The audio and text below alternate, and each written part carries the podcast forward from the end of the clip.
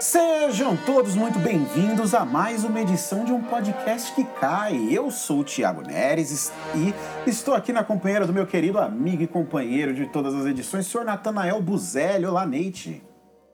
Fate, como vai?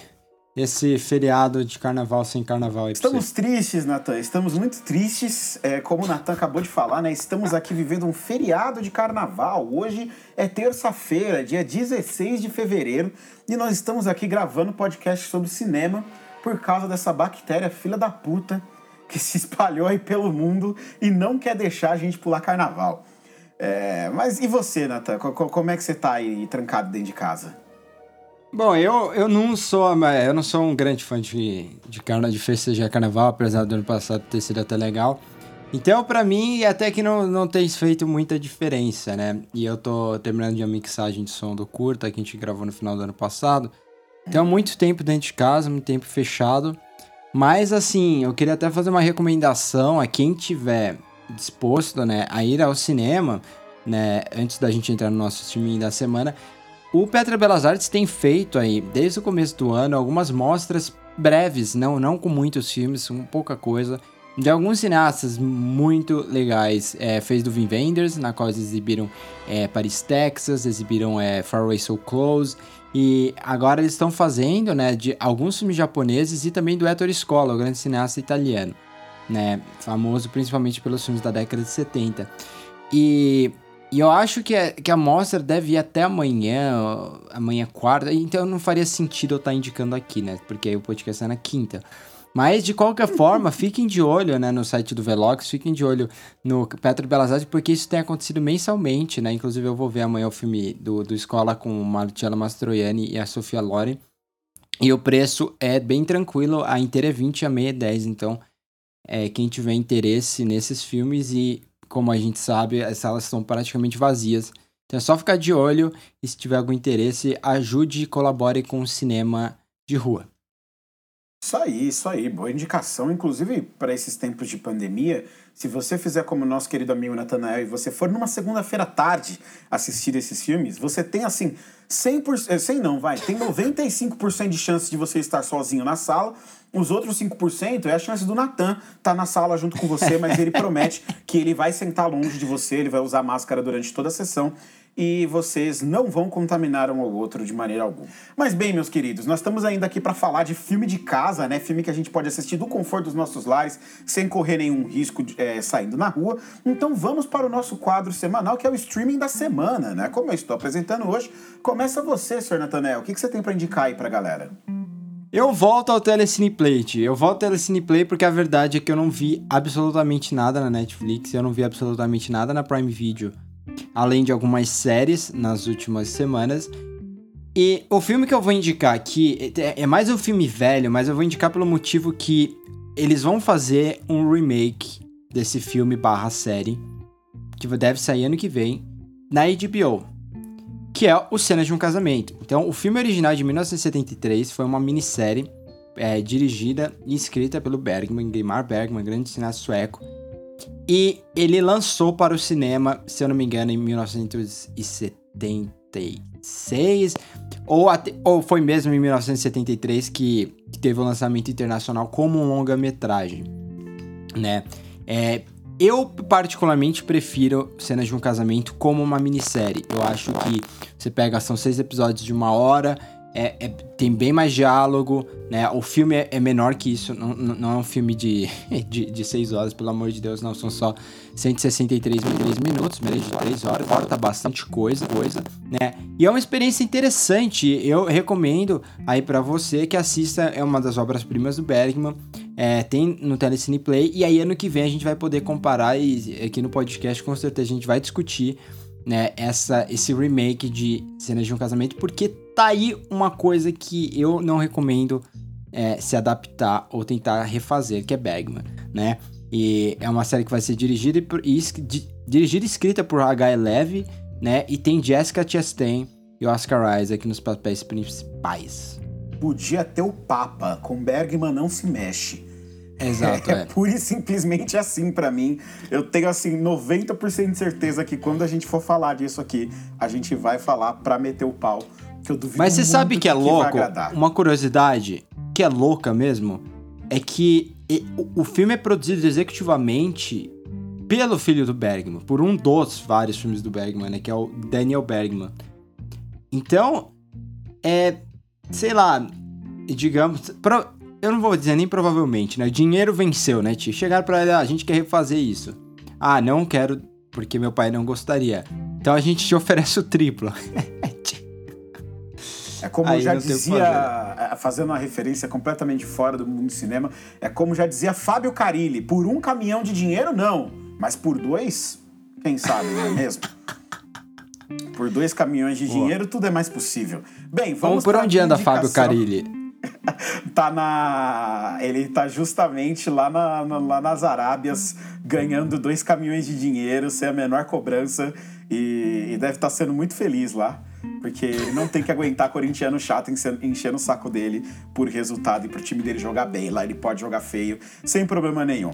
Mas acabando a digressão sobre, sobre futebol rápida aqui, vamos falar então aqui da minha indicação que eu tenho para dar para vocês, que é, eu voltei a trabalhar recentemente, né? Voltei aí à correria do audiovisual, estou envolvido em alguns jobs e acabei me envolvendo também numa pesquisa recentemente que me fez dar uma olhada em alguns conteúdos que eu já tinha visitado sobre ditadura militar aqui no Brasil.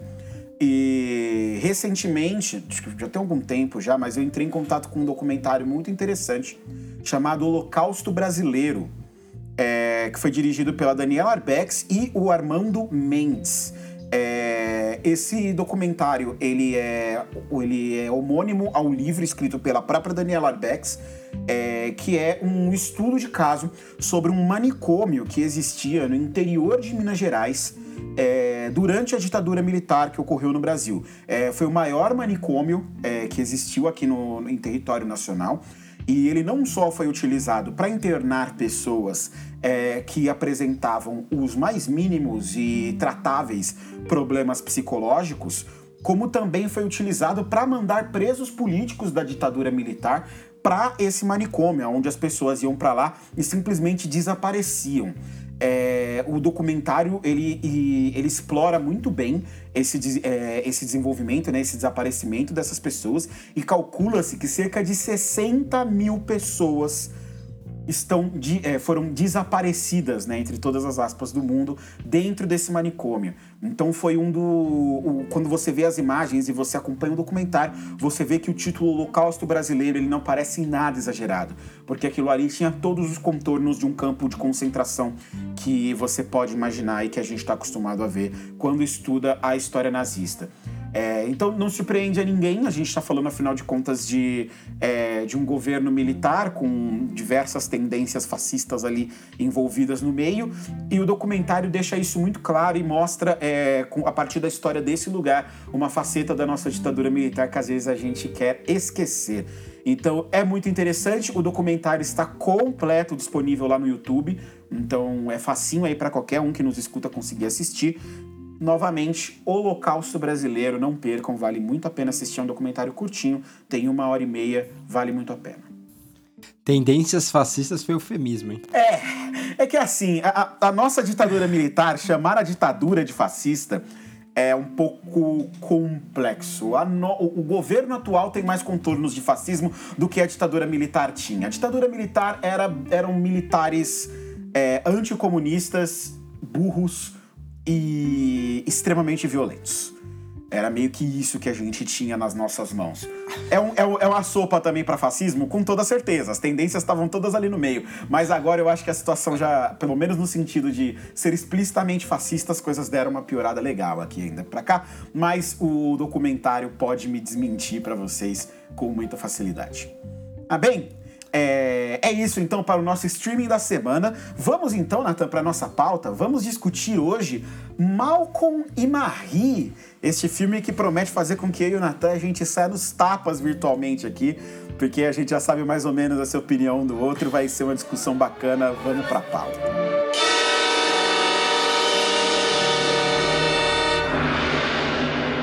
Bom, vamos lá, senhor Natanael.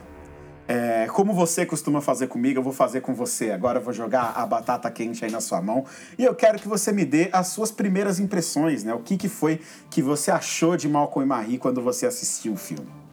Eu tenho uma pergunta para você. Quanto tempo tem. Ele é, já não, é começa é invertendo, ó. Já começa invertendo. eu vou inverter, não, porque é assim que eu, eu, acho, eu acho plausível isso.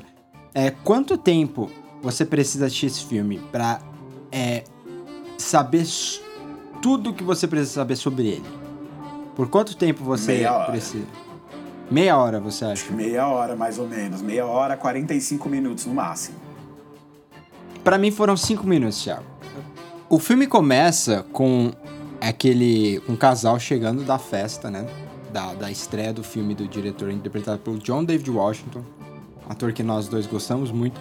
É, e, e aí o filme, enquanto a, a Marie, interpretada pela Zendaya, vai se trocar, né? Vai, vai, vai fazer uma comida. Eu não, eu não lembro agora a primeira coisa que ela faz. Ele. Mac and vai, cheese, ela faz mac and cheese. É, mac and, faz o mac and cheese, é isso.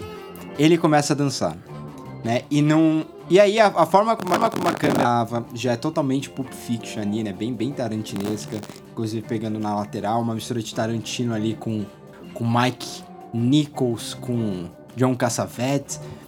E, e para mim, depois de cinco minutos, a minha sensação foi que esse, esse seria um filme bem artificial, bem pretencioso e desde o começo, isso é a sensação que eu tive no começo e que se confirmou para mim a, até no final do filme, em todos os momentos, que os dois atores foram escolhas erradas para o papel.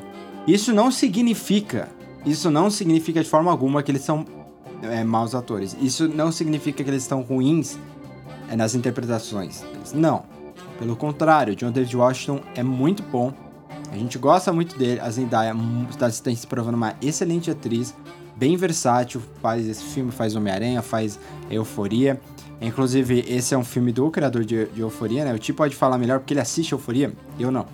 Mas é, a minha sensação com esse filme foi, gente, é, a gente vai a gente vai trocar é, monólogos, né? E a gente vai ser o mais pretencioso possível sobre qualquer discussão. Tem até uma fala que a que a Zendaya diz em algum momento no filme, né, que é, ela se importa muito com autenticidade.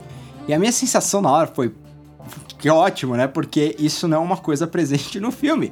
Ele. Não que eu quero algo totalmente original, mas não é autêntico, sabe? É uma coisa que parece realmente que ele quer te impressionar mais do que te contar algo.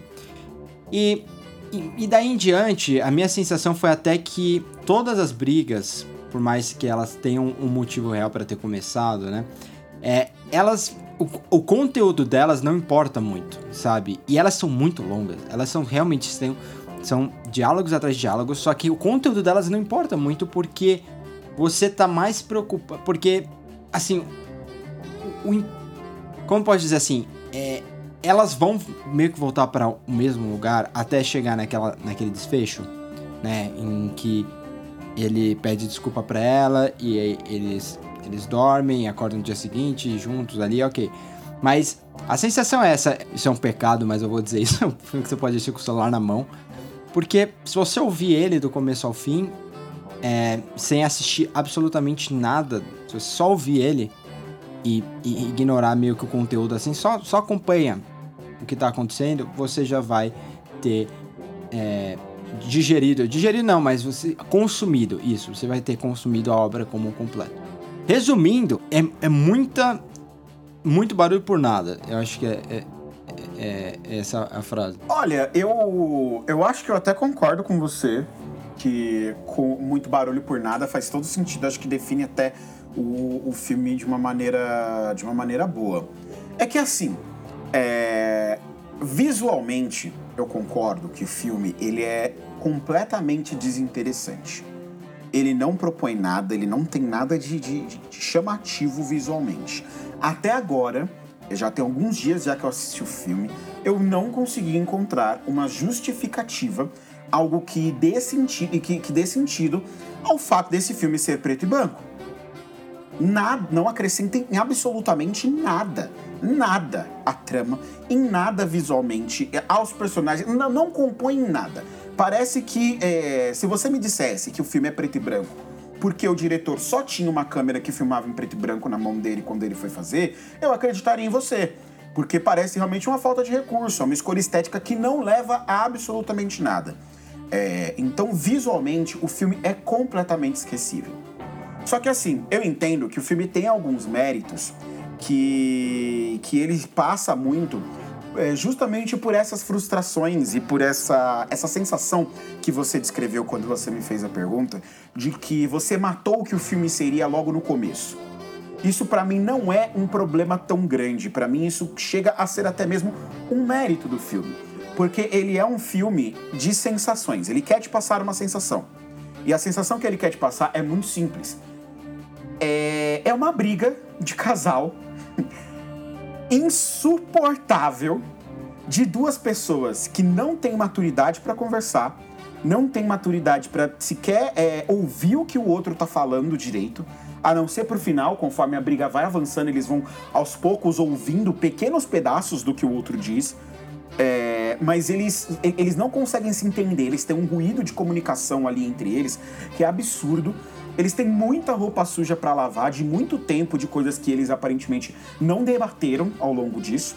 E qualquer pessoa que já tenha presenciado, é, você que nos escuta, o Natan, eu sei que eu tenho incontáveis desses, vocês já devem ter conhecido algum casal que quando começa a brigar é exatamente assim.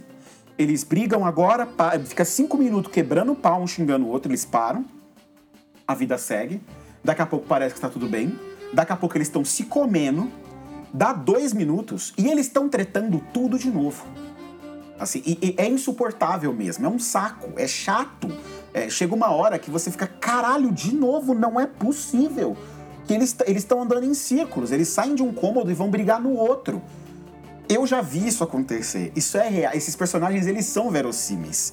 Para mim, eles têm é, há até alguma autenticidade aí, como você citou na, na fala da Zendaya. É, então eu gosto que o filme ele consegue te colocar dentro dessa situação. Eu me senti novamente assistindo esses casais todos que eu conheci ao longo da minha vida, que vocês também com certeza conheceram, tendo mais uma DR, mais uma discussão ali na nossa frente.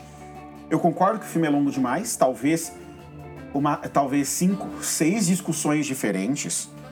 Realmente foi um exagero não precisava de, de tanto tempo assim falando das mesmas discussões e, e, porque no fim das contas todas as brigas elas se conectam, né? Há coisas que perpassam é, todos os assuntos que eles levantam ali no meio da DR deles, porque eles começam a lavar roupa suja, né? Como eu falei, eles vão trazendo coisa do passado. Ele fala da traição dela, do problema dela com drogas, da ausência da autoestima dela que prejudica o relacionamento. Ela fala que ele é um escroto, que ele é ignorante, que ele não escuta, que ele se acha a última bolacha do pacote, que ele não presta atenção nela tudo isso, é, a gente está acompanhando ali uma briga que ela acontece num acúmulo de diversas coisas do passado que eles começam a lavar roupa suja. Eu gosto até de filmes assim. É, mas assim, é o tipo de filme que com certeza funcionaria melhor como uma peça de teatro do que como um filme que ele de fato é. é primeiro porque é, visualmente, a gente já falou, o diretor não tem muita coisa a propor.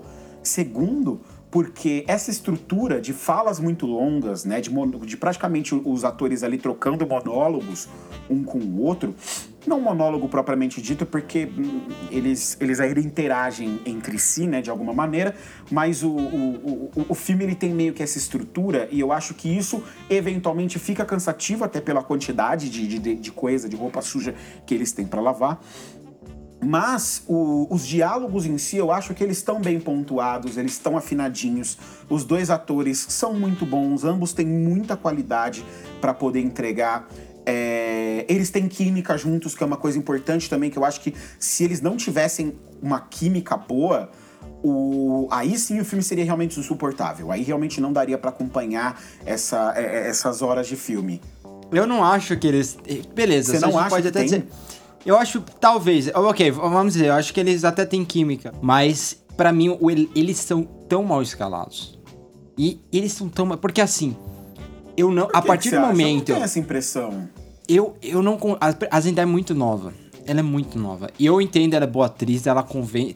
Mas ela é muito nova para essa para esse personagem. Esse personagem tinha que ser alguém mais velho. Tinha que ser. Eu, inclusive, acho que o, filme ideal, essa versão, a versão ideal desse filme seria com uma atriz um pouco uma atriz mais velha, porque a Zendaya, beleza, ela pode ter vai 25 anos. Ela parece que tem 19 anos. Então, mas, é... mas eu não acho isso um problema, porque assim, o, o personagem do, do John. David Washington, o Malcolm, como é que eu vou esquecer o nome? Um personagem no filme chamado Malcolm Marinho. São dois Só personagens. Dois personagens. Qual é o nome? Mas enfim, o, o Malcolm, o grande problema do. Eu acho que o Malcolm, para que funcione a percepção que a gente tem ao longo do filme de que ele é um babaca, porque ele é um babaca, é, ela, eu acho que ela funciona muito no contraste dos dois. Dele parecer um. De, de, na cena em que eles em que eles estão discutindo e que ele é agressivo com ela, ou ele fala absurdos, você. É, você, ao olhar para ela, você sente ela numa posição mais frágil em relação a ele. Eu acho Não, que, eu até, eu acho que até isso acho que super bem, sabe? Tá, eu, eu até acho que, assim, o, o corpo dela, ela ser magrinha, miúda, digamos, é, combina com isso. Eu só acho que realmente a idade, quando você olha no olho dela, ela é muito nova. E, e o John David Washington, o motivo de eu achar que ele foi mal escalado nesse sentido é porque ele me deu a sensação do, do começo ao fim do filme que ele tava lembrando as falas na cabeça. Ele tava tentando. Ele tava tentando demais ser um babaca. E a gente sabe que eh, um babaca, ele, é, ele não tenta demais, ele é. Então, ele tentou demais do começo ao fim. Inclusive, esse filme tem horas que ele, ele parece um filme do Scorsese ou do Tarantino. Porque o que ele tem de fuck, cara.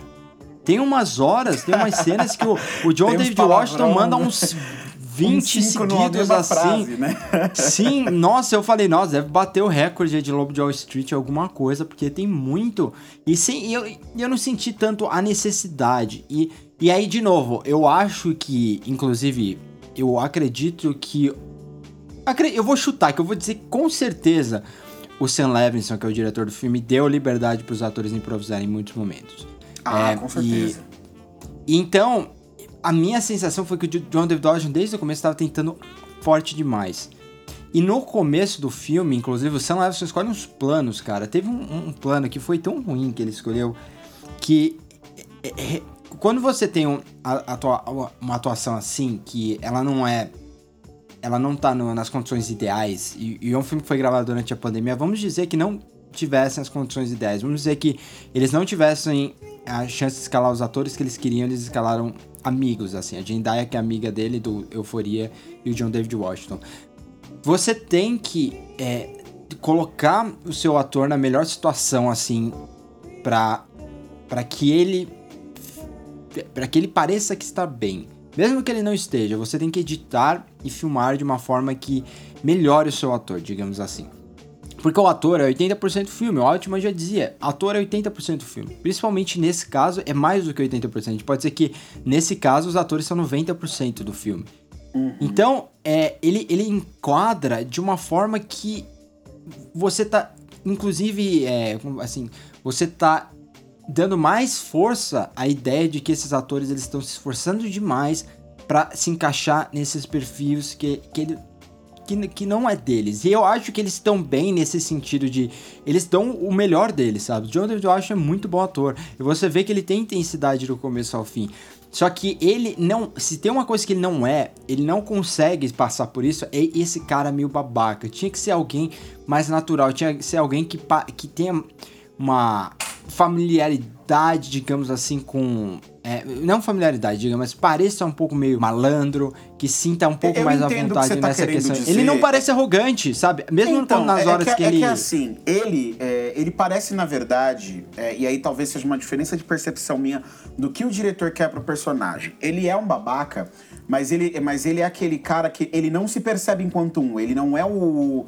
Ele não é o cara que vai bater no peito e falar, não, eu sou arrogantezão mesmo eu sou essa pessoa e é isso aí. Se você não gostou, pega suas malas, vaza, porque é isso aí. Eu sou esse cara. Ele não quer ser visto dessa maneira. Ele, ele não se vê dessa maneira, saca? Ele é arrogante, ele é prepotente, ele é grandiloquente, é, mas ele não, eu, eu, eu, pelo menos na minha percepção, ele não se vê dessa maneira e o John David Washington consegue passar um pouco desse conflito saca? Eu não acho que é muito é, essa questão de você tá é, dele, eu, não acho que ele não tava encontrando o tom porque ele tava tentando ser um babaca. Eu acho que na verdade era o oposto. Ele tava tentando não ser um, ele tava querendo dizer para ele mesmo quem tava certo ali era ele, que ele não era um babaca, enquanto ao mesmo tempo ele tava sendo babaca o tempo inteiro, porque ele é aquele esse personagem dele eu acho que ele acaba ficando ali entre o meio termo, e aí é onde eu, onde eu quero pegar, porque eu gosto muito do Malcolm. Eu acho que é o personagem. Eu, eu, eu, esse, eu, acho, eu acho ele mais bem desenhado do que a, do que a Marie, até. Mas o, o, o ponto dele eu acho que é assim. Ele é aquele, ele é aquele diretor de cinema todo egóico, que se acha a última bolacha do pacote. Ele confia tanto na qualidade dele como diretor. Mas, beleza, mas calma ele aí. confia tanto no talento dele. Esse ponto, a confiança, você sentiu ele, ele fala, vamos separar só as coisas. Ele fala que ele tem a confiança. Ele... É, então, ele, ele, externaliza uma coisa, mas por dentro fica claro que ele não tem tudo aquilo. Que por dentro ele é meio vazio. É, eu adoro aqueles diálogos que ele fala da jornalista branca do, do LA Times. eu, acho, eu acho ótimo essa parte toda, essa, é, essa discussão dele acerca da crítica do filme. É, ele, eu acho até que ele coloca. Eu, eu, aí eu não sei se foi um se foi um improviso do John David Washington ou se estava de fato no roteiro, quando ele cita até mesmo o. o caralho, William White. Não, ah, o Barry Jenkins. O William Wyler também. O William Wyler, eu ri dessa piada do William Wyler, mas tanto. Mas como eu ri disso, como eu ri disso. E eu consegui imaginar um jornalista aleatório na minha frente que é, faria a mesma cara, tipo, caralho, o William Wyler era preto. Não, não era. Essa é a piada, inclusive. Mas o. Assim, é, é toda essa passagem, assim, eu acho ela tão interessante porque ele traz o, o Caralho, diretor. Barry Jenkins, Thiago. Barry Jenkins. Barry Jenkins, caralho. Ele traz. Ele fala do Barry Jenkins. Será que o, o, o será que Moonlight é tão bom porque o Barry Jenkins não é gay? Ou será que o fato dele ser gay faz com o fato dele não ser gay faz com que ele te, fez com que ele tivesse que procurar outros lugares e tal. Que é uma discussão que a gente já teve aqui, inclusive, quando a gente falou de Moonlight, né? A gente falou do filme do. A gente falou da Vida Invisível, a gente acabou falando bastante de Moonlight também no meio da brincadeira ali, justamente levantando essa questão. E, e é curioso que ele tenha abordado isso no filme, justamente porque o Sam Levinson é branco. Né? E o filme não é sobre questões raciais, mas ele tem dois personagens negros na história ali. e, e, e mas é que tá, é de, é, ele tá ele se... tá se autorreferenciando. É, de novo, ele... Thiago, é de novo, é o clássico, é o clássico que a gente já discutiu aqui de outros filmes, que é, eu estou querendo chamar atenção para mim. Os diálogos, eles estão toda hora querendo te fazer pensar, ah, olha, Olha esse diálogo, olha como ele tem referência Mas aqui, então, olha como é, ele é fala, discute filme, isso tudo. Ele é uma. Ele, ele carrega uma coisa que, o, que os dois últimos episódios de Euforia, inclusive, é, que são os dois episódios especiais que eles gravaram recentemente, é, trazem que é assim, o filme, os dois episódios, eles são basicamente uma reflexão das personagens em si refletindo sobre as vidas delas.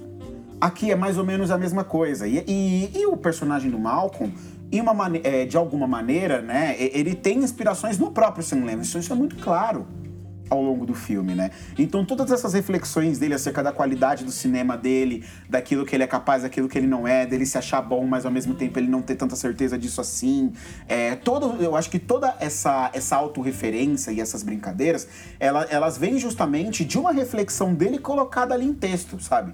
Disso tudo sendo colocado realmente no texto do personagem e quase como se ele tentasse fazer uma, uma autoanálise a partir do a partir do texto que ele colocou no filme dele. Eu acho isso interessante. Eu acho que tem algum. Um, como eu falei já, os diálogos não me incomodam. Eu gosto dos diálogos do filme. É, eu, eu só acho que eles ficam por tempo demais. O problema deles não é, não é o que está escrito.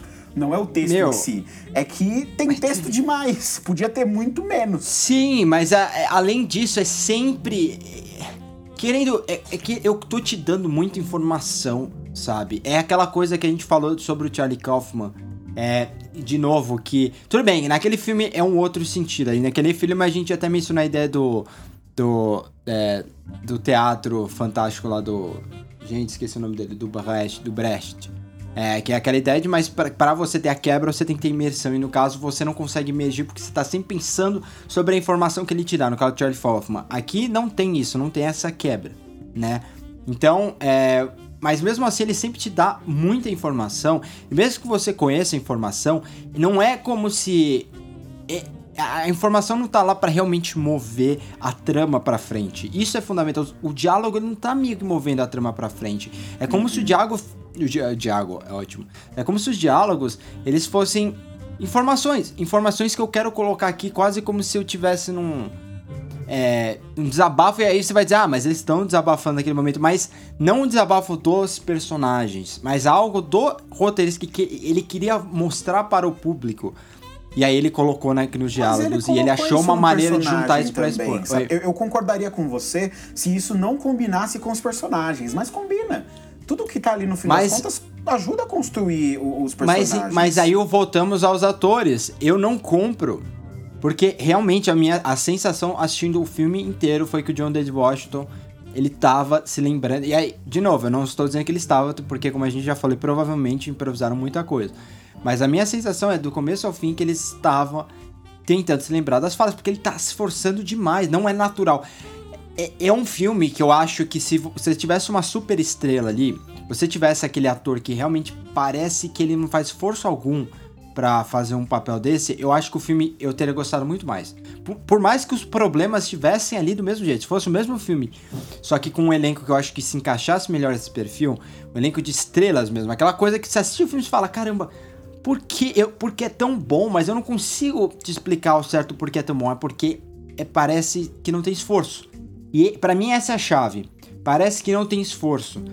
E o John David Watts talvez chegue né, nessa altura, mas nesse momento não tá lá ainda. E a Zendaya é de novo aquela sensação. Quando ela fala das experiências dela e, e a forma como esse filme é gravado, me lembra muito o. É, Quem Tem Medo de, de, Virginia Woolf, que é um dos meus filmes favoritos, é um filme do Mike Nichols de 1966. Ele é um filme preto e branco também, que, é, que mostra um casal brigando. Então, é, esse é o Faces do John Cassavetes, também é um filme preto e branco que tem um casal brigando.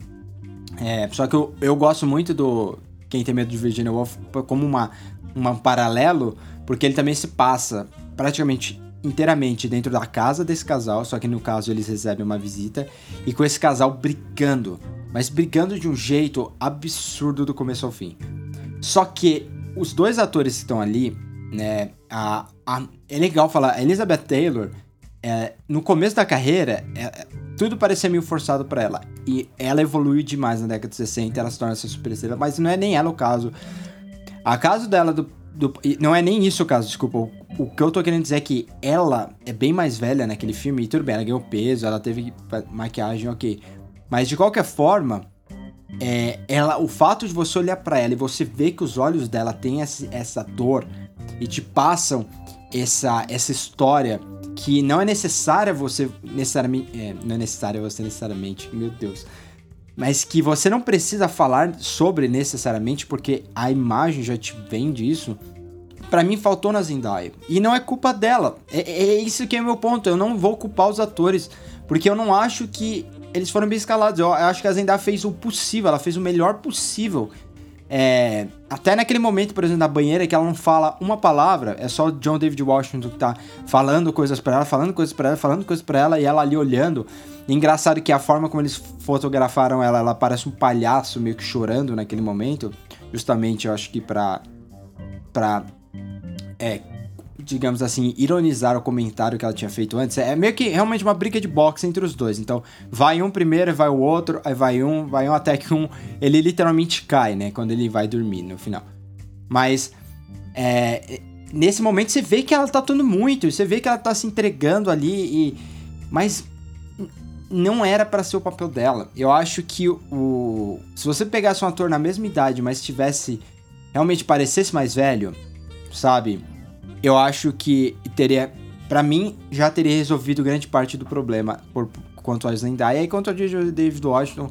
Tinha que ser um cara que conseguisse vender, que não houve esforço ali, que realmente te convencesse que ele era. É, ele é parte daquilo. E ele. Até porque quando ele chega na casa, ele tá super É como se ele estivesse nas nuvens, sabe? É, ele foi então, bajulado a noite você vê inteira até na... pelo, pelos críticos. Sim. Elogiaram pra caralho o filme dele. É. Então ele chega tendo a melhor noite da vida dele.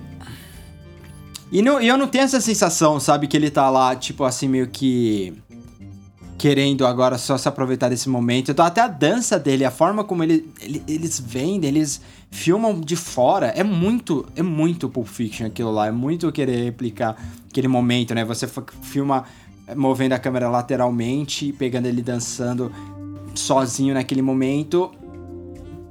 Para quê? É, isso não tá acrescentando o personagem porque vai contra, de novo, esse, esse perfil que você escalou sabe? Não, não, não é esse o, o, o ator. E, de novo, a gente pode comparar até a cena de, do John Washington dançando em Infiltrado na Clã e como aquele perfil é perfeito para ele, como consegue explorar as melhores, a, as principais características dele como ator. É um cara que tem um humor muito bom, sabe? É um, brilhante com ironia, brilhante com ironia, brilhante com sarcasmo. E na hora da intensidade cresce, sabe? Mas nesse filme não tem isso. Então é meio que. Não é só tirar ele da zona de conforto, é colocar ele. Num... Ah, enfim, já não, falei tudo. Entendo. No perfil assim, que tá eu entendo. Eu entendo o seu ponto. É, eu acho que eu até consigo concordar contigo que o, talvez diferentes atores realmente acrescentassem ao filme e fizessem dele uma coisa um pouco mais sólida. É, mas assim, não me incomoda tanto quanto incomodou você essa a escalação dos dois e a maneira como o filme segue com os dois. É, é porque também há de se pensar que com outros atores, ainda mais com tanto improviso, o filme seria outro. Sabe? O filme realmente seria outro, ele ganharia outros contornos. É... Sabe quem, por exemplo? Eu não sei. Eu, eu, eu não tô dizendo que ele é um se desenha aqui. Eu não tô dizendo que ele é um ator melhor que o John David Washington. Porque eu, eu não acho que ele é. Mas eu acho que o perfil dele se encaixaria muito melhor nesse filme. É um. De novo, é um exemplo, é, é um nome que me veio à cabeça. É o Anthony Mack. O que fez, que faz o Falcão, que fez o. Ele é um cara que, que me convenceria desde o primeiro. Ele é muito isso. Aí você vai falar, não, mas ele é assim. Mas para mim, casting é muito disso, é de você usar justamente as características principais do ator, daquela pessoa, trazer pro personagem. O Anthony Mack, ele tem essa coisa bem cheia de confiança, é um cara que se usa muito do humor para tirar sarro dos outros. E chega na hora do drama, chega na hora de você precisa confiar né, nele para entregar o, o, poder dramático você vê nos filmes que ele fez, no filme que ele interpretou Martin Luther King ou no Guerra ao Terror lá atrás, ele entrega. Então eu acho que seria um cara que conseguiria te convencer mais fácil é, sobre as intenções, digamos, desse personagem. É um exemplo, a gente poderia discutir outros nomes, né? Sim, eu pensei para no lugar da Zandaya, por exemplo, poderia ser a Janice Smollett, que fez Lovecraft Country, que fez Aves de Rapina recentemente, e tem, bem, enfim, é, é uma, é uma atriz ótima também. Eu acho que ela ainda conseguiria passar essa fragilidade que eu falei que é importante ali para que o filme funcione com a Zendaya. Sim, e é, ela não parece que assim, tem 19 anos. é exatamente isso, tá ligado? É, foi, foi quem eu consegui pensar mais próximo. Mas, novamente, eu gosto da, da Zendaya, eu acho que visualmente fica interessante e, e acrescenta a, a briga dos dois ali, a maneira como as coisas se estruturam. É, assim, é, como eu disse, eu, eu tenho menos problemas com casting do que você, eu acho que o filme ele funciona para mim nesse sentido e ele consegue méritos justamente nessa, nesse lado pessoal que ele traz do Sam Levinson para dentro, da, é, dentro dos personagens. É, e, e, ele se perde demais nas digressões e no tamanho que as brigas assumem e na quantidade que elas se desenvolvem ali, né?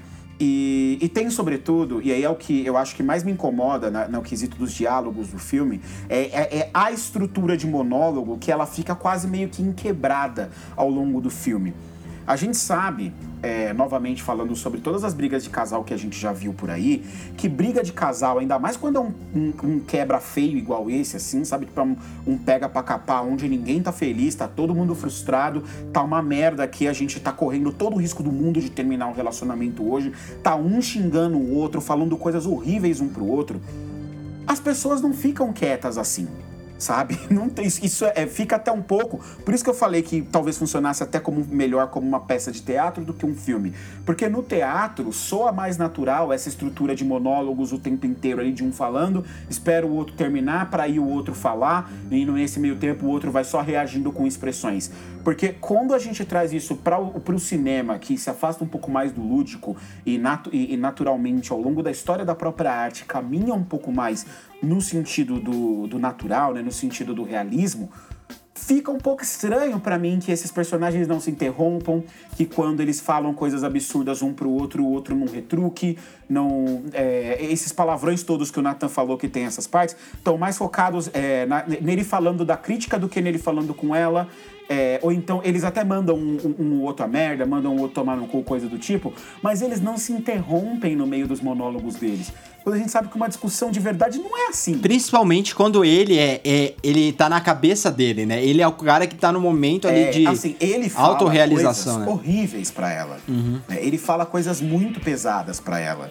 Ele acusa ela, ele traz coisas do passado que ele já deveria ter superado. Ele fala muitas coisas assim que fazem com que logo no começo do filme você meio que já pegue o lado dela, né? Porque já fica claro que ele realmente não dá atenção para ela mais, já fica claro que ele não é, ele tá tão perdido na cabeça dele, no filme dele, na arte dele, na vida dele, ele, como é, ele quer tocar todo esse projeto. É, ele, e, ele não agradeceu ela de no diretores discurso, de cinema, né? né que abandonam a vida pessoal deles para se focar única exclusivamente no trabalho, porque aquilo é a coisa mais importante da vida dele, né? Então você acaba pegando o lado dela muito rápido.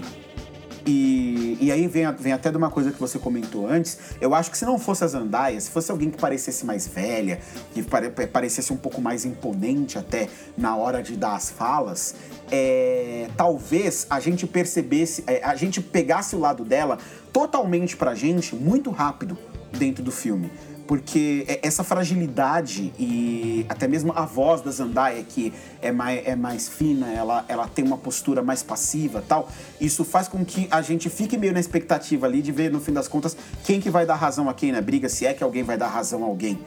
Né? E, e eu acho que essas coisas todas elas acabam contribuindo para que o filme funcione, saca? Então, assim, para mim é um filme de decisões, muitas decisões equivocadas, mas muitas decisões acertadas também.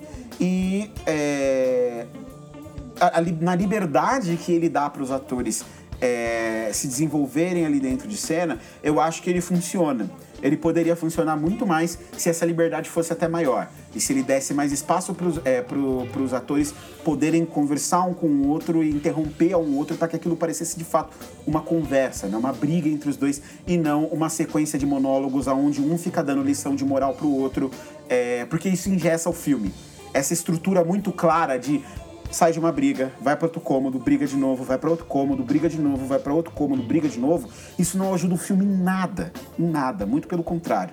Só deixa ele mais trucado. Você vê que é um cara vindo da TV que tá acostumado a ter o controle da narrativa, porque na TV normalmente quem controla a narrativa, o produtor executivo é o cara que cria a série. Então ele vai, agora uhum. ele vai dirigir ele vai fazer tudo isso. Então assim, é, eu acho que se fosse um outro diretor esse filme seria melhor. Eu acho que ele. Eu não acho que é mal entendido. Eu, eu nunca acho, quando eu falo assim que o diretor tá querendo chamar atenção para si mesmo, ou ele tá tentando convencer o público do que, de que ele é o John Cassavetes, ou de que ele é um diretor que ele não é, que ele é o Bergman. Eu não acho que o diretor tá se falando assim, eu sou o novo Bergman. Mas é um cara que tá colocando. Ele, ele viveu tantas referências, ele tem referências tão concretas, que ele vai construir um texto que foge completamente daquelas referências. Só que visualmente ele vai, tra é, vai tra trazer as referências pra tela. E aí ele vai, tipo, ele, ele vai querer te. A experiência que ele vai querer te vender é quase uma cópia dessa experiência do outro diretor. Só que não é uma cópia. É tipo, porque por causa de detalhes muito específicos que você vê que foram falhas que o outro diretor não cometeria, sabe? Então, é, não é algo racional, ele não tá lá, caramba, eu, eu quero fazer Depende esse... do outro diretor também, né? Não, eu tô dizendo assim, nesse, no caso desse diretor, a gente já falou do Charlie Kaufman, por exemplo, que é a mesma, é a mesma coisa, chamar atenção, ou Aronofsky, eles não estão querendo falar assim, é, ó, eu sou tão bom quanto esse outro cara. Mas às vezes eles querem sim eles ficam presos né, no próprio. Eles colocam no pedestal as decisões dele. E normalmente essas decisões elas estão relacionadas ao texto, porque isso está no texto. E você acaba é, escolhendo o texto em relação à dramaturgia, né? Então, nesse caso, quando você fala que eles não se interromperam, você vê que a, a, a interrupção era fundamental para o filme estabelecer ritmo e ficar mais interessante. Uhum. Um exemplo é outro filme da Netflix que é o, é o Memórias. Caramba, eu tô ótimo com o nome hoje. É o. Como é? As Histórias de um Casamento. Um filme que a gente gosta bastante do. do bom, As cenas de briga. Quando os dois brigam, elas são intensas, mas não são intensas porque é, eles estão. Porque o texto é forte, ou porque eles estão xingando ao outro, porque você tá utilizando é, muito funk do começo ao fim, como esse filme faz. Não, é porque você cria um ritmo, você estabelece um ritmo. Nesse filme não tem um ritmo. Nesse filme o texto é o fundamental, então ele quer que você ouça o texto, ouça o texto. Então primeiro a Zendaya fala, aí ele retruca, Aí ela fala de novo, aí ele retruca por muito tempo, e aí a câmera acompanha ele levantando e fazendo uma coisa. E, e sabe o que me pareceu nesse momento? Até pareceu, sabe quando você fala que é uma peça é perfeito, mas me pareceu quando o ator realmente tá ensaiando, ele tá ele tá se olhando no espelho. Tem aquela cena que o John David Washington, tá, ele tá sozinho. Ele começa a ficar bravo, ele começa a ficar bravo e vai falando para ela e ela não responde, ela não fala nada, só ouve. Mas é como se ele estivesse sozinho ali, como se ele estivesse treinando pra, pra cena da peça que ele vai atuar. Então, sim, perfeito. Eu acho que se fosse uma peça, o texto é o mais importante. Se você ficar interrompendo muito, pode gerar problema até dependendo do, do da forma como a peça vai ser acontecida ou dependendo do lugar. Mas cinema, você precisa, você precisa estabelecer ritmo. Senão, é, tosco, sabe, meu? Fica, aí fica realmente essa sensação de que eu até coloquei na minha review do Letterboxd dessa vez, que você, ele tá tentando, ele, parece que ele acha que, que o espectador é meio burro, e aí, ó, eu, eu sou o John, vou, vou fazer aqui uma experiência de John Cassavetes, mas quem conhece o Mark Nichols ou conhece o John Cassavetes já fala, pô, eu já vi coisa melhor do que isso antes. E esse filme não me, não me apresentou nada que me convencesse a, a prestar atenção nele, digamos. Por isso que eu falei que é um filme que você pode assistir com o celular na mão, porque você vai ouvindo os diálogos, é isso. E é um diálogo primeiro, depois o outro, é como se fosse um podcast de, de entre eles. De uma briga, né? De uma Exato, de casal. É, exatamente. é, eu, eu, eu, nisso, nisso eu tendo a concordar com você. Eu também acho que o principal problema do, do filme para mim é esse: é ritmo, é essa falta de, de conexão entre os diálogos no fim das contas. Se você mexe no roteiro ali, você deixa ele mais intercalado, com os personagens interagindo entre si, sem essa necessidade de estabelecer esses monólogos, eu acho que o filme funcionaria melhor, seria outro filme e, e, e, teria, teria uma dinâmica mais gostosa de assistir. Porque eu também tive a sensação de que, tipo, sei lá, quando chegou na terceira vez que eles começam a brigar de novo, é, eu, eu, eu me lembro claramente de pensar, ih, vai ser isso aí só até o final. Meu Deus do céu, quando vai acabar essa treta agora? E assim, ao mesmo tempo eu pensei, pô, legal, porque quando esses casais que eu conheço começam a brigar assim também, eu penso a mesma coisa. Eu falei, caralho, de novo. Não vai, vai parar nunca inteiro, mais. Eles vão até amanhã cedo, assim. Chega, eu não vou aguentar ficar aqui até o final. Então, assim, eu entendo que isso foi uma escolha estética.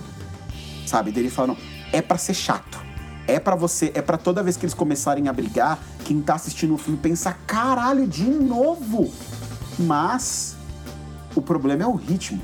A escolha estética, ok, eu super entendo, mas você tem que encontrar soluções para que o ritmo do filme não seja prejudicado. A sua escolha estética, ela não pode atrapalhar, é, tipo, eu não posso em, em, em um, é, no, no, objetivo de fazer uma escolha para passar uma sensação para o meu espectador, acabar passando outra para ele, a ponto de fazer ele querer pegar o celular para dar uma olhadinha no Twitter ali enquanto o filme tá rolando. Até porque é um filme de eu, streaming, eu tô, eu tô, né?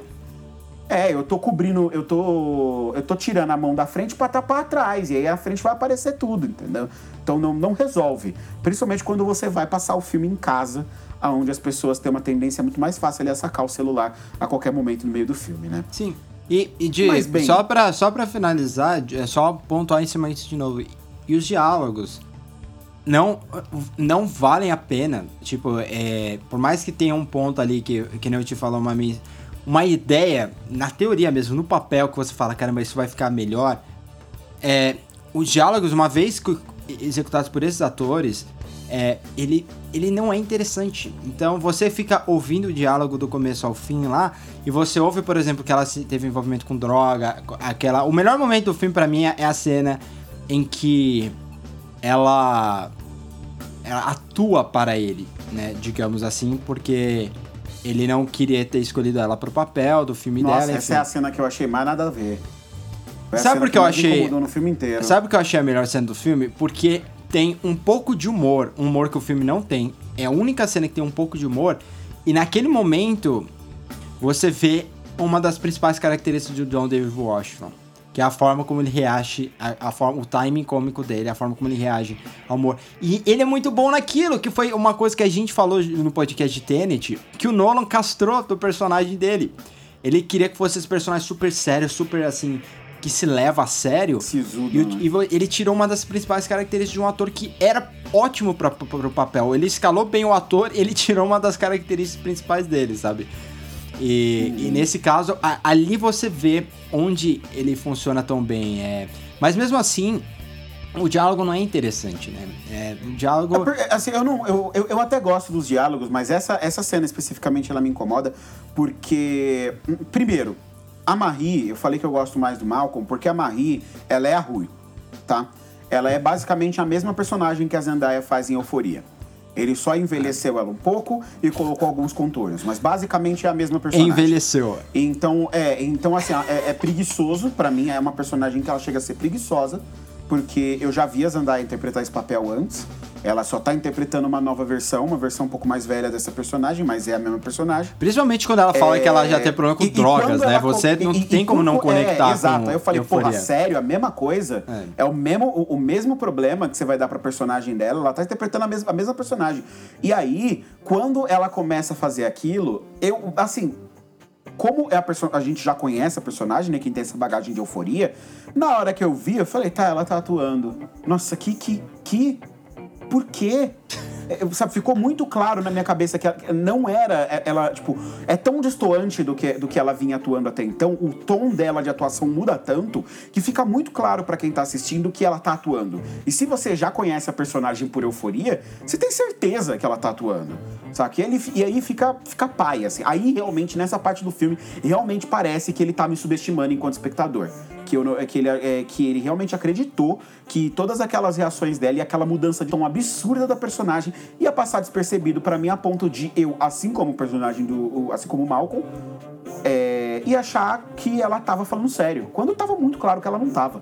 Ela não podia estar. Se ela tivesse, ia ser, tipo, ele ia ter cagado no meio do filme, assim, de um jeito inacreditável. Então, para mim, nunca me convenceu, por isso que eu não consigo gostar dessa cena. Mas enfim, né? É, destacamos aqui, acho que a gente conseguiu debater de alguma maneira os pontos principais de Malcolm e Marie. Você, só é, uma um pergunta que... para você. Hum. O que você achou da, da última sequência? Eu não vou dizer última cena porque a última cena é deles quando amanhece, ok. Mas da penúltima cena deles no quarto, em que a Zendaya passa cinco minutos falando para ele como ele deveria agradecer a ela. O que você achou daquelas, daquela parte? Eu acho que é uma conclusão que, bem, é, é, a conclusão mais fácil que ele poderia tomar pro, pro roteiro. É, e, e, foi justamente a decisão que ele foi atrás. Né? Eu acho que era uma decisão fácil. É, eu não tomaria, eu pensaria numa saída um pouco melhor aí para essa noite inteira brigando que não fosse pura e simplesmente ele ser convencido por um pelo, pelo discurso dela do que ele deveria ter dito. Não, eu acho que ele, é... ele, ele não aguentava mais, porque ela ficou literalmente cinco minutos. Thank you, Marie. Thank you. Thank you. Thank you. E eu, não, eu tava assim, é sério isso? Quando é que vai acabar? Qual vai ser a última, sabe? não, assim, é que, assim, no fim das contas é o que ele precisava ouvir. Eu não acho que, fique, que a cena ela não soa natural, ou que a atitude em si não soa natural. Eu só acho que ela é fácil demais. Eu só acho que foi a solução mais fácil que ele poderia ter encontrado ali pro final do filme. É... E sei lá, de tudo que eles já tinham discutido. É, é, é, que assim, é o tipo de pessoa que eu sou, né? Na, pra mim, do, do, dos cinco primeiros minutos de briga, eu já teria terminado o relacionamento. Porque pra mim, assim, não, não, não, não se não se vai até os pontos que eles foram já no começo da briga. Eu jamais teria chegado até o final. Você, mas eu não acho que você então... também você teria deixado de agradecer sua namorada no, no discurso, né? É, é bem improvável que eu tivesse deixado de agradecer, ainda mais se eu tivesse inspirado, mesmo que fosse uma parte, se eu tivesse inspirado um pouco, pelo menos, do personagem principal do filme nela, eu, eu dificilmente eu também deixaria de, de agradecê-la. Mas fica aí o, o recado, né? A, a, lição que o filme passa no fim das contas é: agradeçam suas namoradas, agradeçam seus namorados. é moral da história. Pela importância e a participação evitar, que Você vai evitar uma briga vocês. a noite inteira.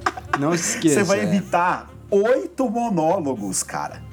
Você já pensou você ter que fazer oito monólogos? É melhor agradecer sua namorada. Aí você faz um monólogo só, que é o seu discurso de agradecimento. Bem, acho que passamos, né? Falamos aqui sobre os principais aspectos de Malcolm e Marie.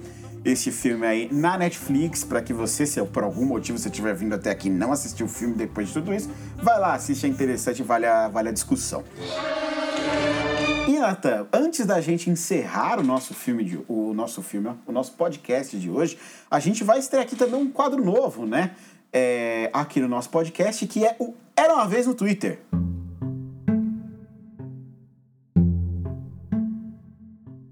Então, era uma vez no Twitter, seria legal se a gente conseguisse fazer isso toda semana. Às vezes não dá porque a gente passa do limite de horário. Mas eu eu ou o Ti vamos trazer. A gente vai debater BBB, tá, gente? Ah, é, uma claro. vez no Twitter, porque o assunto do Twitter é o Big Brother. a gente vai trazer, né, tweets interessantes sobre cinema, audiovisual, TV, é, que a gente gosta de, de conversar rapidamente sobre. Algo que nos. Pro, algo que questione uma opinião nossa ou que nos proponha alguma discussão. E essa semana eu tô com um tweet aqui guardado de janeiro, né? De uma discussão que eu nunca tive com o Thiago, que é raro, porque a gente discute tudo sobre cinema, assim, das coisas mais estúpidas, é, que era, qual é a melhor atuação dramática, né? Toda atuação é dramática, né? Mas qual é a melhor atuação de um ator cômico num filme dramático, num filme sério? E, e parece fácil, mas não é fácil. Mas Existem não é. muitas, muitas e boas opções. E aí, esse é, é a nossa Era Uma Vez do Twitter dessa semana. E você compartilhe com a gente também a sua opinião no Twitter, na, nas nossas redes sociais, arroba Tivers, arroba Thiago Neres, arroba podcastcai, Instagram. E, e eu faço essa pergunta para você, Ti, de acordo com qual seria a sua escolha. Assim, sem pensar muito, porque você tem que imaginar que você tá no Twitter, né? Você não vai ter aquelas 200 horas. Você viu aquele tweet, aí você vai comentar um, com um GIF, né, da sua atuação de um ator cômico num filme dramático favorita. Puta, cara, é essa. Eu acho que a primeira coisa que a gente tem que estabelecer é o que, que a gente tá achando, de, a gente tá chamando de um ator de comédia em filme dramático. Porque é, eu acho que é um ator que... que fazem os dois, né? Sim. Que fizeram muito dos dois ao longo da carreira inteira e que entregaram boas atuações em ambos. Eu acho que tem que ser atores que, que sejam. É, que eles tenham feito a maior parte da carreira em comédia. São atores que, por exemplo, você vai você vai falar dos filmes dele, as pessoas na hora vão pensar de comédias. Então, por exemplo, é um Charles Chaplin, é um trazer para os dias de hoje um Adam Sandler, é um Will Ferrell, esses caras, sabe que pô, veio veio do SNL ou ou fa fazer a comédia lá atrás, entendeu? É, esses caras de comédia mesmo, que você sempre relaciona os filmes dele às comédias, e aí ele vai fazer um filme. O Ed Murphy, por exemplo. Ed Murphy já fez alguns dramas, mas sempre que você pensa no Ed Murphy, você pensa nas comédias, né? Certo, certo. Tá, aí é o seguinte, é, para mim, o, o, primeiro cara que vem à cabeça é o Jim Carrey. Não tem uhum. como não ser o Jim Carrey. É, só que aí você tem um desafio muito grande, que é decidir qual filme do Jim Carrey é, seria a melhor atuação dele em filmes dramáticos, né? Vem aí, é, acho que tem três que, que, que, saltam, que é O Mundo de Andy, uhum. Brilho Eterno de Uma Mente Sem Lembranças e O Show de Truman. Exatamente. Esses três filmes, eles acabam é, eles acabam se destacando e, puta, sei lá, cara, é muito difícil de escolher para mim entre um desses três. É, o show de Truman é o meu favorito. Talvez eu, eu, eu arrisque dizer que o papel mais difícil é o mundo de Andy. E O Brilho Eterno de uma Mente Sem Lembranças talvez seja o melhor filme. Nossa, você estabeleceu. É, não sei. Não sei. Não, não sei o que fazer. Não, não, não sei o que fazer, não sei o que dizer. É, é, é difícil. O, o, o, mais clássico, normalmente as pessoas sempre vão pro Adam Sandler, porque o Adam Sandler não é que o Adam Sandler é um cara de comédia, o Adam Sandler só faz filme ruim. Então, quando ele faz é. filme bom, dramático, é, quando ele tá bom num drama, as pessoas ficam loucas, e aí elas vão falar, pô, é, é embriagar de amor, ou, ou é o... As pessoas nomeiam as suas premiações por causa dos filmes dele. então as pessoas ficam loucas com isso, tipo, é... Mas eu acho, eu concordo com você. A, assim, eu, eu, não lembro agora de um ator assim bem de comédia lá atrás que ganhou muita atenção por um filme dramático porque os atores realmente, por exemplo, na Hollywood clássica, os atores de comédia, especificamente, só faziam comédia. Você não ia ver o. O Chaplin não ia fazer drama, sabe? É um, ele era um cara de comédia. E por aí ia. O Cary Grant não era nesse tipo. Ele fazia comédia, mas ele é um cara assim meio versátil, faz os dois. Agora, hoje em dia tem muito disso, até como. É, como resquício. Resquício, mas como legado do SNL, Saturday Night Live. Então, por exemplo, Bill Murray, é, Dan Aykroyd, que foram caras que foram indicados ao Oscar, né? Vindo do SNL, o, o Will Ferrell, o Adam Sandler. Então, eles todos vieram desse programa e como eles vieram desse programa, eles ganhavam papéis de comédia especificamente e, e aí pontualmente o Bill Murray vai lá o, é o, como é o Encontros e Desencontros e dá um papel dramático. Então, o Dan Aykroyd é faz esse filme aqui que vai ser indicado, é Conduzindo Miss Daisy, com Morgan Freeman, ok.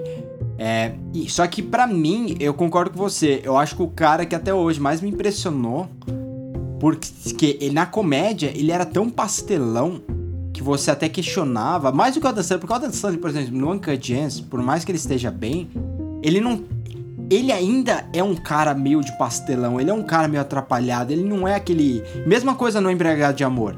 Ele ainda é esse cara que meio que perde o controle, é engraçado. Ele não chega a ser um cara sério, Sim. né? Agora, o, o Jim Carrey, no Brilho Eterno de uma Mente Sem Lembranças, é deprimente, sabe? Eu diria que é para mim a atuação mais difícil. Eu gosto de. Eu acho que. Eu ficaria, eu ficaria entre ah, Mundo cara, de Andy também. Mas, encarnar o Andy Kaufman não era um, um trampo fácil, não, velho. Só que quem faria melhor que o Jim Carrey? Então eu tenho um pouco disso, sabe? Não, ninguém. Então, aí que tem. Que vem, vem, na sua cabeça o Jim Carrey. Ele ganhou o Globo de Ouro, inclusive. Ele, ele ganhou o Globo de Ouro dois anos consecutivos pro show de Truman e o. E por Mundo de Andy, né? E. E, e Eterno de Nascimento e Lembrança, ele foi roubado. Porque ele não foi indicado nem ao Globo de Ouro. E a atuação dele é espetacular. Ele, ele tá muito bem do começo ao fim. Só que eu, eu vou ser, assim, parcial aqui. Eu vou no Show de Truman porque é o, é o filme que eu mais gosto desse. É, eu acho que é o. Então, é o meu Sei favorito lá. também. Eu acho o Show de Truman incrível. É um filme super atual. A, a, gente pode. Vai mostrar anos e anos. Ele tem uma crítica muito eu forte. Eu acho que ele tem o. Eu acho que dos três, ele tem o pacote mais completo. Né? É um baita filme. É uma baita atuação. É um filme que depende do, do, do Jim Carrey para funcionar é, depende totalmente. E ele se sai muito bem, ele sai muito bem nos três filmes, sabe? E, e eu acho que eu, eu, até, é como eu falei, eu até gosto mais de Brilho Eterno. De, é, Brilho Eterno eu acho Brilho Eterno um filme melhor, mas eu gosto mais do Show de Truman. Justamente é porque, porque Brilho Eterno o... é chato de assistir. Então, tipo, não, não é chato de assistir uma vez. Chato. Não, não, não é, não é isso que eu quis dizer. É o filme do Gondry, eu gosto pra caramba do Gondry, mas, tipo, ele é. Não é um filme que você vai ver várias vezes, sabe? Porque é um filme uhum. com muita bagagem com muitas ideias e uma hora que você cansa mesmo. Ele é um filme deprimente. Agora, o, o Show de Truman, não. O Show de Truman, é, o Jim Carrey tem, tem uma característica dele que é, ele é meio ingênuo, né? Que é uma característica dele nas comédias, e ao longo do filme ele, ele, vai perdendo um pouco dessa ingenuidade e ele se torna meio que no final o Jim Carrey, assim, que a gente conhece. Então, as características dele casam perfeitamente com o personagem, com o arco do personagem dele no show de Truman. Por isso que eu acho que é, uhum. é aquele filme que é um casting perfeito para mim, sabe? Uhum. Então. É, não, eu, eu, vou, eu vou concordar com você no fim das contas, eu vou ficar com o show de Truman também.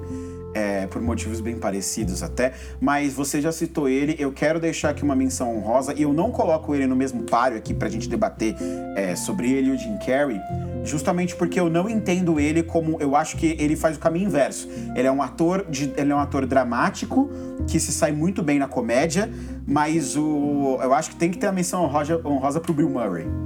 Porque ele, ele, ele dança entre os dois mundos com muita facilidade. É verdade, ele é. é. o ator que, assim, quando o Jim Carrey muda de um pro outro, você sente a diferença de um jeito muito claro. O Bill Murray mal dá pra sentir. É. Você mal vê que ele é, a diferença entre ele atuando em comédia e entre ele atuando em drama, mas você você consegue é, você consegue sentir que é o Bill Murray ali. Mas sabe? é porque eu acho E- e- que e ele. tira tão de letra essa mudança, sabe? É um negócio que pra ele é tão suave, é tão leve. E quando ele precisa mesclar o doi- os dois, ele faz coisas tão boas como On The Rocks, que a gente falou aqui recentemente. Tem programa aí, inclusive, vocês podem olhar ali no feed e ouvir o nosso programa sobre On The Rocks. Que, o, o, pra mim, o segundo cara que vem à mente, antes do Adam Sandler, antes de qualquer outro ator, pra mim é sempre o Bill Murray. Sempre. Mas sabe o que é do Bill Murray? E é perfeito porque a gente já falou isso no podcast de hoje. É, é- ele é essa estrela, cara, que pra ele não faz esforço. Se você assistir Desejo de Repa... O Desejo. Porque eu tô com o Desejo de Repa... Meu Deus, o que tá acontecendo comigo hoje? Eu os nomes. Se você assistir Encontros e Desencontros, né, do filme da Sofia Coppola, ele não faz esforço algum. E ele tem essa presença, ele, ele é engraçado, ele é tudo que você quer. Ele é estrela, ele é uma estrela completa. Ele me lembra muito o Cary Grant. Então, é, ele vem da comédia, ele vem do SNL. ele- na década de 80 ele praticamente só faz comédia. Só que aí parece que depois do Feitiço do Tempo, que é de. Acho que é de, no começo da década de 90, as pessoas sacaram que ele é esse, esse ator super é, multidimensional, sabe? Que consegue pegar qualquer papel e entregar com uma facilidade gigante. Então, é aquela coisa. Bill Murray, é, eu, defe- eu torci muito. Torcia, né? Ele, ele devia ter ganhado o Oscar, na minha opinião, em 2003 por Encontros e Desencontros. Por quê? Por causa dessa estrela, por causa dessa facilidade que o Champagne não tem. Que o Johnny Depp, por mais que ele fez a atuação assim, revolucionária da carreira dele em Piratas do Caribe foi indicado, é uma atuação ainda cheia de. é, assim. É, é uma. cheia de trejeitos, né? É mais assim pela. a forma como ele construiu o personagem do que a atuação por si só. O Bill Murray não, ele é aquele cara que conduz o filme inteiro e é fácil pra ele e você se diverte. Muito Cary Grant. E, e, e as pessoas não dão tanta atenção pra esse tipo de atuação da mesma forma que o Brad Pitt é assim, né? Porque o Brad Pitt, ele só ganhou o primeiro Oscar dele sendo um dos melhores atores há 20, 30 anos aí. Esse ano, ano, esse ano, ano passado, por Era Uma Vez em Hollywood, numa performance que eu vim aqui no primeiro podcast desse, desse podcast aqui, desse programa, em que eu disse, é muito difícil que o Brad Pitt ganhe, porque é uma atuação é, de estrela, um star turn, e ele tá. E pra ele parece muito fácil. E no final ele acabou ganhando, sabe? Fazia muito mais sentido ele ganhar pelo, pelo filme do James Gray, né? Do que por aqui. Sim, o Pelote James Gray era mais importante, era um filme que exigia muito dele e tal, e, e ele acabou ganhando. Você vê o pelo- esforço Vez em dele, né? Sim. Sim, é, é muito doido. Eu, eu acho, é, falando também de outro ator, a gente falou do Bill Murray, a gente falou do Jim Carrey, acho que tem um outro ator que ainda pode surpreender a gente, porque eu identifico nele essas qualidades que precisa pra ele ser uma estrela e pra é, e para ele ter essa, essa sutileza dramática também é, pro futuro, porque eu acho que ainda ele ainda pega papéis que trazem esse lado cômico dele muito forte quando ele tá ainda fazendo drama, que é o Sacha Baron Cohen. Eu acho que ele ainda pode ser um grande ator também a fazer essa transição e entregar pra gente grandes atuações dramáticas, porque ele é um cara muito criativo, ele é um ator muito dedicado. É, eu acho que os dois filmes do Borat provam isso assim, de uma maneira muito clara pra gente, que ele é muito dedicado. Então, eu acho que uma vez que ele parar de pegar papéis que tenham esses tons cômicos muito fortes, como ele tá no, set de Chicago, por exemplo, é, ele pode entregar pra gente boas atuações. Ele é um cara grandão tal, é, com, com um vozeirão. Ele pode, ele pode perfeitamente aparecer como um galã aí num Thiago. filmes tal no futuro. E a loucura é que de todos esses atores que a gente falou, eu acho que o Sacha Baron Cohen vai ser o primeiro a ganhar o Oscar. Porque eu acho que ele vai ganhar por o set de Chicago como ator coadjuvante. Ah, É. não brinca comigo. Quem você acha que... Uma pergunta, a gente falou isso uma Globo de Ouro. dessa. Quem você acha que vai ganhar dele? Porque Ó, a gente tem lá o Jared Leto esquece. Embora corte o meu coração dizer isso, uh, o Daniel Kaluuya. É, a gente vai falar disso ainda quando a gente falar do show é. da The Black Messiah, mas... Mas, mas será eu, que o... Dan... Eu, eu, eu, acho que tinha que ser o Daniel Kaluuya. Porque... Mas, é, ó, eu acho que o Daniel Kaluuya ganhar é um absurdo gigante, porque... É um absurdo porque ele não é coadjuvante. E mas... ele é, mas eu, mas eu acho que até por isso ele não vai ganhar, porque se... É, as pessoas vão olhar e vão falar. Vai ter um parte do público, pelo menos, que vai votar, vai olhar e falar: não é possível que esse cara e o, sei lá, até o Jared Leto, tá? eles estão na mesma categoria. Mas, pô, você tem o Daniel Kaluuya, aí você tem o, o Sacha Baron Cohen, aí você teve o Jared Leto que foi indicado. Quem mais? É quem, quem eu tô esquecendo de ator coadjuvante? Eu já esqueci aqui os, os, os, os indicados. É, teve alguém de, de. Não, Man que não teve ninguém. Aqui, ó, ator coadjuvante. Teve o Leslie Odom Jr., Uma Noite em Miami. Eu acho que ele é o cara que a indicação é o Oscar dele. E no caso do Globo de Ouro foi o Bill Murray, justamente foi indicado. Aí você no segue, quem foi indicado, deixa eu ver, foi o Chadwick Boseman, pelo Da Fly Buds. Eu acho que o da, ele vai acabar ganhando como principal, pelo Ma. Então, eu é. acho provável. Embora provável... eu acho que merecesse mais pelo Five Bloods.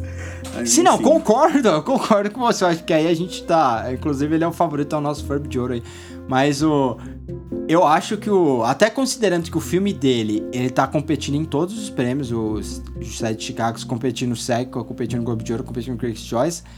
E é um filme que chama muita atenção pelo elenco, eu acho que ele vai acabar ganhando. Até porque tem o boost do Borá também. O pessoal vai, ó, oh, ele fez Borá 2 também, vamos votar nele por esse filme. Não, mas Sempre aí acontece. ele devia ganhar por Borá mesmo, não por Sim, não mas por outra coisa. mas isso sempre acontece, é, a gente tem historicamente anos aí em que atores ganharam, que nem, por exemplo, a gente falou disso ano passado, a Florence Pugh por que ela acabou sendo indicada no lugar de outras atrizes? Porque ela não fez só. Ela não tinha só um filme ali no. no na, com chance de indicação. Ela fez o Midsommar, fez esse, aí juntou e o pessoal vota nenhum. Então, tem, historicamente, isso acontece, sabe? De é o mesmo motivo pelo qual a Anya Taylor-Joy foi indicada por Emma.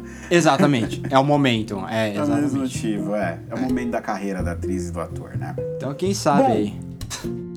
É, duvido, duvido. Mas bem, Nathan, é, discutimos aqui então. A gente fica com Jim Carrey, mas deu aí ainda duas outras opções interessantes para vocês, com o Bill Murray e o Sacha Baron Cohen. E o programa de hoje rendeu, rapaz. Conseguimos conversar aqui sobre bastante coisas. E é isso. Né? Agradecemos demais a audiência de vocês. Pedimos que vocês sigam a gente aí nas redes sociais, arroba podcast que cai lá no Instagram. Tem o Natan, arroba Siverts e eu, arroba Thiago Dizila, disponíveis aí nas redes, nas redes sociais. Aparece lá, troca uma ideia com a gente, conta pra gente qual é a melhor atuação de um ator de comédia na visão de vocês. Vamos expandir essa discussão. E a gente se vê novamente na semana que vem. É isso é então. Isso. Tchau, tchau, Nate. Fala, Ti, até mais. Até.